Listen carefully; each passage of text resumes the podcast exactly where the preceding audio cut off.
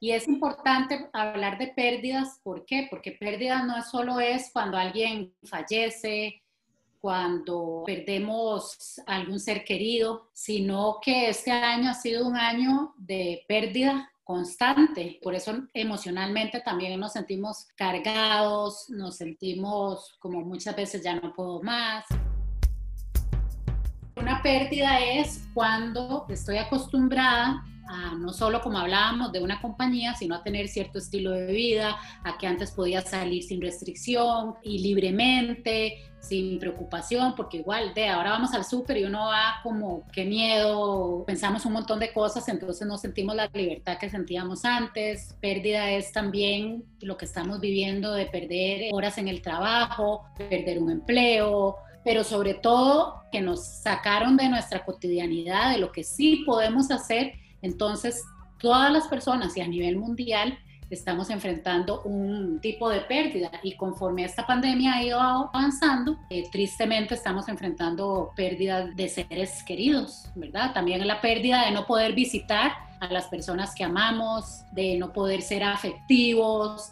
Eso es enfrentarnos a pérdidas, a cosas que teníamos y que ya no tenemos, ya sean personas, rutina, espacio personal, espacio individual, porque ahora también todos en la casa. Entonces, cada uno de esos factores es una pérdida.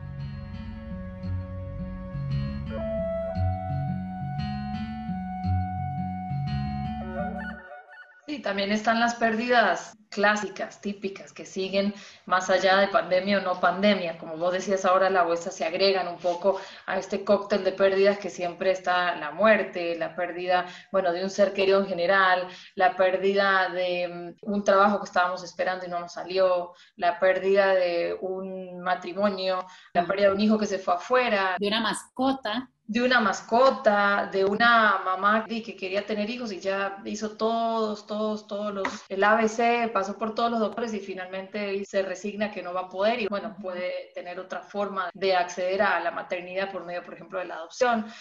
Solo falta estar vivo como para sentir esas pérdidas y para estar expuestos a perder cosas no materiales, sino emociones fuertes durante todo el transcurso de nuestra vida. ¿Qué es lo más importante? Yo diría que para enfrentar una pérdida primero es como aceptarla, ¿verdad? Cuando nos enfrentamos a pérdidas pasamos por diferentes etapas. Incluso hay gente que le dice a uno, bueno, siempre después de una pérdida o de una crisis vamos a salir fortalecidos, pero eso no necesariamente es así. Cada uno de nosotros asume la situación, depende de su bagaje emocional, va a depender mucho de su actitud, va a depender de cómo enfrentes o querás enfrentar esta pérdida, porque las pérdidas no las podemos controlar. Cuando todas estas pérdidas que hemos mencionado no depende de uno, ninguno de nosotros quiere perder algo.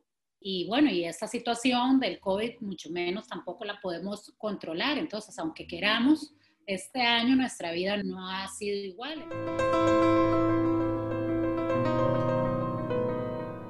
¿Cuándo es que yo puedo crecer a través de una pérdida? Va a depender de la actitud que usted elija. Entonces, volviendo a las etapas que pasamos, siempre la primera etapa es como un shock de esto es cierto, me está pasando a mí, voy a abrir los ojos y ya esta situación va a haber cambiado. No sé si a, mí al principio, bueno, y todavía a veces yo digo, me levanto y digo, ay, sí es cierto, ¿verdad? Estamos en esta situación, yo pensaba que esta situación iba a pasar más rápido, lo que vos decías, gente que sigue intentando tener hijos y no ha podido, gente que ha enviado miles de currículums y todavía no tienen una respuesta, los padres que siguen esperando que sus hijos entren a clases y que cuándo esto va a ser. Entonces, la primera etapa siempre es el shock, no saber si esto es verdad o no, con el tiempo, con los días, ya pasamos por el periodo de aceptación y muchas veces nuestro mecanismo es, ahorita no va a pasar, y por eso hablábamos al principio de que este año ya ahorita la gente está sintiendo mucha frustración, mucha cansancio, porque es una situación que no ha pasado y que no depende de nosotros. Entonces, aunque ya lo hemos aceptado, nos hemos acostumbrado, seguimos bajo la pérdida. Entonces, después de que pasa el shock, viene la aceptación. Una vez que lo acepto, ¿qué hago? Como que estar en duelo, se podría decir que es una forma de adaptarse a esa pérdida porque es importante cuando perdemos algo emocionalmente aceptar ese proceso de duelo, Y la única manera que los seres humanos podemos enfrentar una pérdida es aceptándola. Por eso siempre oís que cuando alguien se le muere a alguien, dicen que lo más difícil es ya cuando pasa el tiempo, porque al principio usted está como en shock, viendo que los detalles, las cosas, y todavía estás como elaborando, igual con una pérdida de trabajo, igual con una relación, no necesariamente implica que la persona muere, pero todos pasamos por esa etapa. Entonces, una vez que usted ya acepta y usted dice, no, esto es una realidad, entonces, ¿cómo me levanto de esa situación y si deseo levantarme? Sí, y también que la gente sepa y esté consciente que este proceso de duelo genera tristeza, genera una desestructuración de mi casa, de mi persona, una desorganización. Hay un elemento que no estaba, que ahora no está,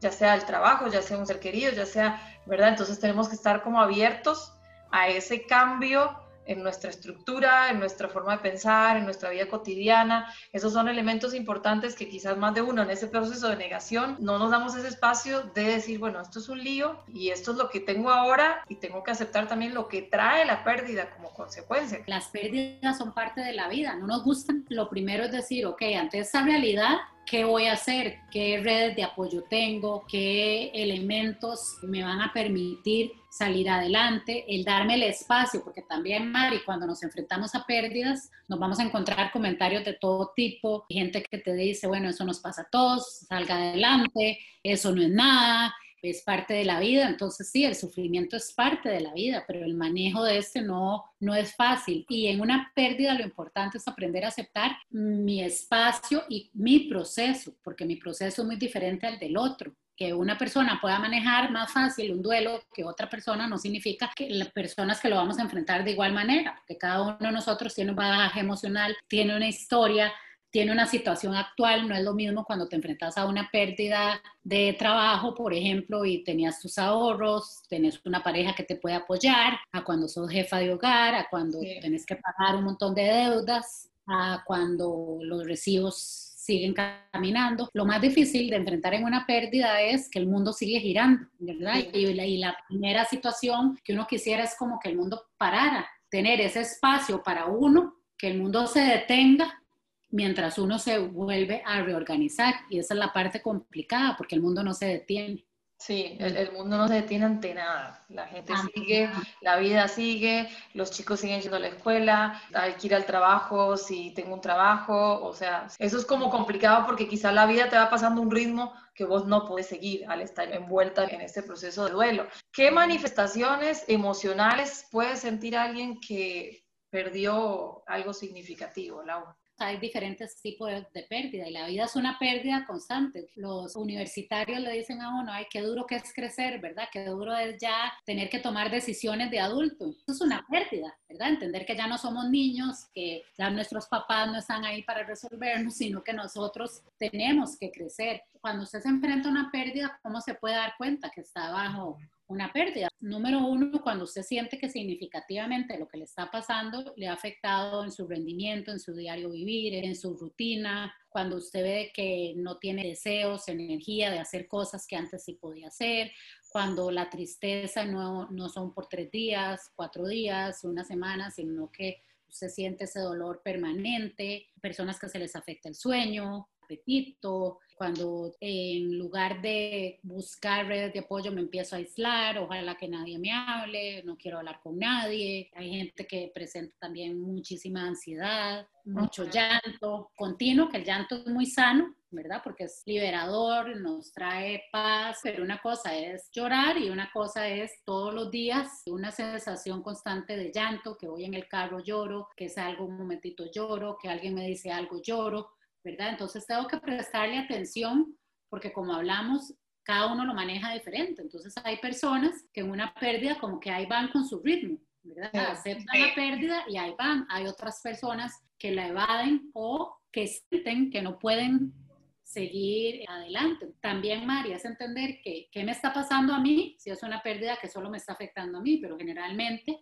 si tengo familia, si tengo personas a mi alrededor, también está afectando a los demás. Entonces, eso también es muy difícil, que estoy lidiando con mi dolor, con mi pérdida, pero también el que tengo que apoyar a los que me rodean. Sí, y eso a mí me trae a pensar que qué difícil, porque por ejemplo uno puede estar enojado, se puede sentir vacío por esa persona que le falta o por ese trabajo al que iba siempre, ahora no va. Puede sentirse completamente enfadado, con rabia, con enojo, miedo a, no poder vivir sin esa persona o no poder vivir sin ese trabajo, por ejemplo. Me estoy refiriendo a dos cosas puntuales eh, a modo de ejemplo. Impotencia, autorreprocharse, se fue la persona y no la viste, culpa, de que lo último que le dije, lo último que hice, o culpa de que no puedo llorar porque me ve el resto de la gente, ve el resto de los familiares. Qué difícil es manejar una pérdida cuando, como vos decís, le puede afectar directamente a otros miembros de la familia y vos no tenés como hasta dónde está el límite, dar tus espacios para llorar, para desahogarte, para atender tu duelo y no sentir esa culpa de estar perjudicando directamente a otras personas que están envueltas también en esta situación. Como personas no nos han enseñado a lidiar con el dolor o muchas veces el sufrimiento es o lo negamos o queremos salir rápido de eso y muchas veces va acompañado de culpa, ¿verdad? porque lamentablemente nosotros como personas muchas veces somos nuestro mayor enemigo, nuestro mayor verdugo. Es muy fácil muchas veces aconsejar a los demás o darles herramientas a los otros, pero cuando se trata de nosotros mismos, de nuestra historia, de lo que estamos viviendo, somos muy duros. Es muy importante que usted como persona, uno, aparte de la aceptación, se permitan vivir ese duelo y quitarse la culpa de los hubiera no existen, ¿verdad? Eso de que no le pude dar el último adiós, no pude resolver. Y eso se está dando ahora mucho, Mari, con, con el COVID.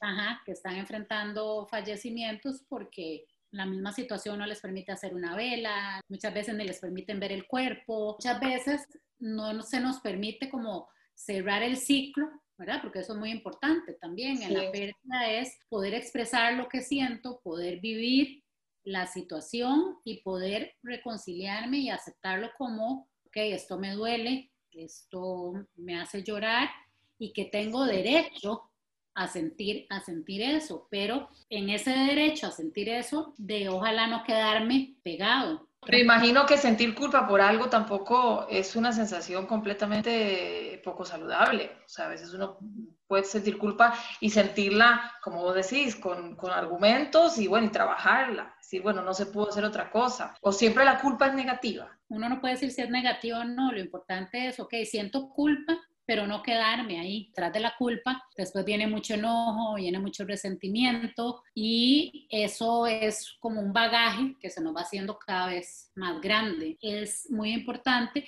que cuando yo esté pasando por una situación que me duele, poder tener redes de apoyo. Yo creo que acá hay un punto importante, hay que saber a quién pedirle ayuda, porque hay personas que uno sabe que tienen muy buen corazón, que lo quieren mucho a uno, pero quizás no tienen ese conecte de empatía. Y hablando un poco de lo que, bueno, ya le dijimos a la gente, quizás que está viéndonos y escuchándonos, que es normal sentir enojo, ansiedad, rabia, tristeza, también es normal sentirnos confundidos, sentirnos negativos, y también hablamos de las sensaciones físicas, Lau. Es normal no tener hambre, es normal sentirse nauseabundo, quizás. El querer dormir, ¿verdad?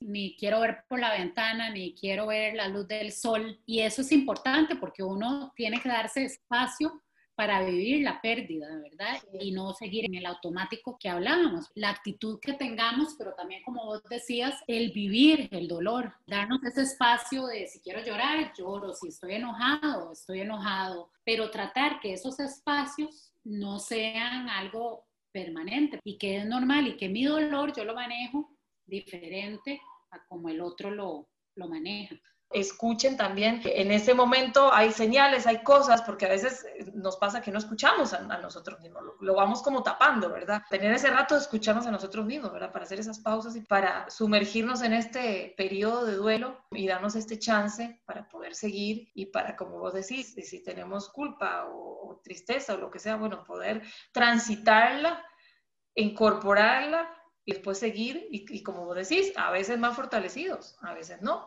y eso es muy importante. Número uno, una vez que pasa la parte de shock, cuando ya aceptamos que esto de verdad me está pasando y como digo, a veces son varias pérdidas al mismo tiempo, es darnos el permiso de vivirla. La única manera que yo pueda crecer en una pérdida es dándome el espacio de poder reestructurarme, qué estoy aprendiendo de esto, qué me está enseñando, qué cosas tengo a mi alrededor que me fortalecen, que tal vez antes no me daba cuenta y vos lo oís ahora. Mucha gente te dice, he aprendido a conocer a mis hijos, he podido valorar lo que sí tengo. Estos saltos en el camino en la vida son muy importantes porque nos permiten hacer una autorreflexión replantearnos lo que he estado haciendo bien, lo que necesito mejorar, porque como seres humanos vamos a mejorar hasta que ya no estemos aquí en la tierra. Esto no quiere decir que la pérdida no me va a doler. ¿A quién le va a gustar que ahora no tenga trabajo, que ya no puedo salir con la libertad que antes salía, que perdí a un ser amado, que ya no tengo la vida que tenía antes?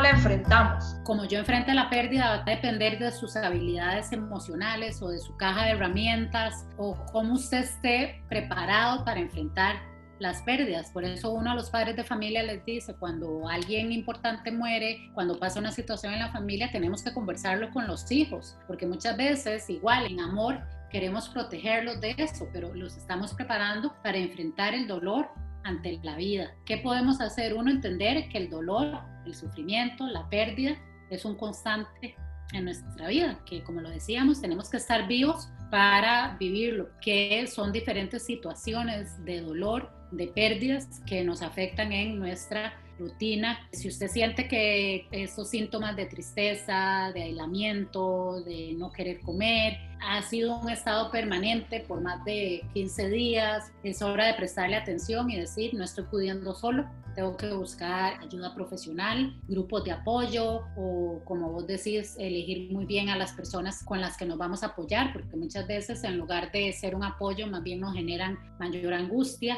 aceptar ese dolor y buscar cómo sobreponerme, porque la vida sigue. Y eso no quiere decir, Mari, porque hay gente que le dice a uno, pero eso quiere decir que yo voy a olvidar lo que pasé, ¿no? Ese dolor queda en nuestro corazón, esa persona que tal vez ya no está, puedo vivir de los recuerdos, de las vivencias, pero tengo que aprender a vivir con ese dolor porque mi mundo sigue girando, las personas que están a mi alrededor me necesitan, yo necesito volver a replantearme la vida, crear herramientas, buscar redes de apoyo y si siento que no estoy pudiendo solo, buscar ayuda profesional que me permita sobrellevar e ir trabajando. El, autocuidado, nuestro tiempo, nuestro espacio, de tratar de, de, sacar afuera lo que podemos sacar afuera, hablar, conversar con, la, con, las personas cercanas, apoyarnos, no nos ensimismemos, no nos encerremos, cuidado con tomar decisiones precipitadas. Ay, sí, eso es importantísimo. Uno no puede tomar decisiones en momentos como de crisis y respetar el proceso de uno, que solo uno sabe cuál es. El darme ese espacio, porque si yo me doy ese espacio me va a, a dar habilidad de resiliencia, habilidad de sobreponerme y habilidad de crecer, que eso no quiere decir que con eso estoy negando el dolor, pero es como en medio de esta situación voy a salir adelante y apoyarme de las personas que realmente me ayuden a crecer. Estar como supervisando cómo están reaccionando a los que están a mi alrededor, si esa persona se sigue aislando, si no quiere conversar, entonces usted también trate de no señalar, sino de abrir un espacio de cómo te sentís, de escucha, porque muchas veces las personas lo que ocupan es alguien que los escuche, si es una persona de su burbuja, ojalá usted lo pueda abrazar y manifestarle a la persona que uno está ahí para apoyarlo, qué es lo que necesita, qué puede hacer uno para que se sienta mejor, de acuerdo a lo que la persona necesita, no lo que uno cree, ah, bueno, lo voy a llevar a tal lado, voy a darle esto, voy a darle lo otro, pero tal vez no es lo que la persona está necesitando. Preguntarle a esa persona ¿qué necesitas? O solo necesitas saber que yo estoy aquí. Y si usted siente que esa persona no reacciona, es muy importante que le busque ayuda porque cuando el sufrimiento no es trabajado de una buena manera, en vez de mejorar, con el tiempo no mejora solo, sino que nos vamos a ir hundiendo en ese dolor y eso es lo que queremos evitar. Bueno, Lau, gracias. Nos encontramos el próximo jueves. Acuérdense que nos pueden buscar en Levante la Mano en Facebook, también Levante la Mano el canal de YouTube y nos pueden escribir a levante la mano usted arroba gmail.com para sus sugerencias, para sus pedidos de temas que quieren que conversemos. Y Lau, muy importante dar tu contacto por si hay alguien que está escuchando y necesita contactarte a vos directamente. Sí, me pueden encontrar en Facebook bajo Psicología y Bienestar Integral o me pueden escribir por WhatsApp al 8761-4949. Perfecto. Bueno, chao. Hasta la próxima. Chao.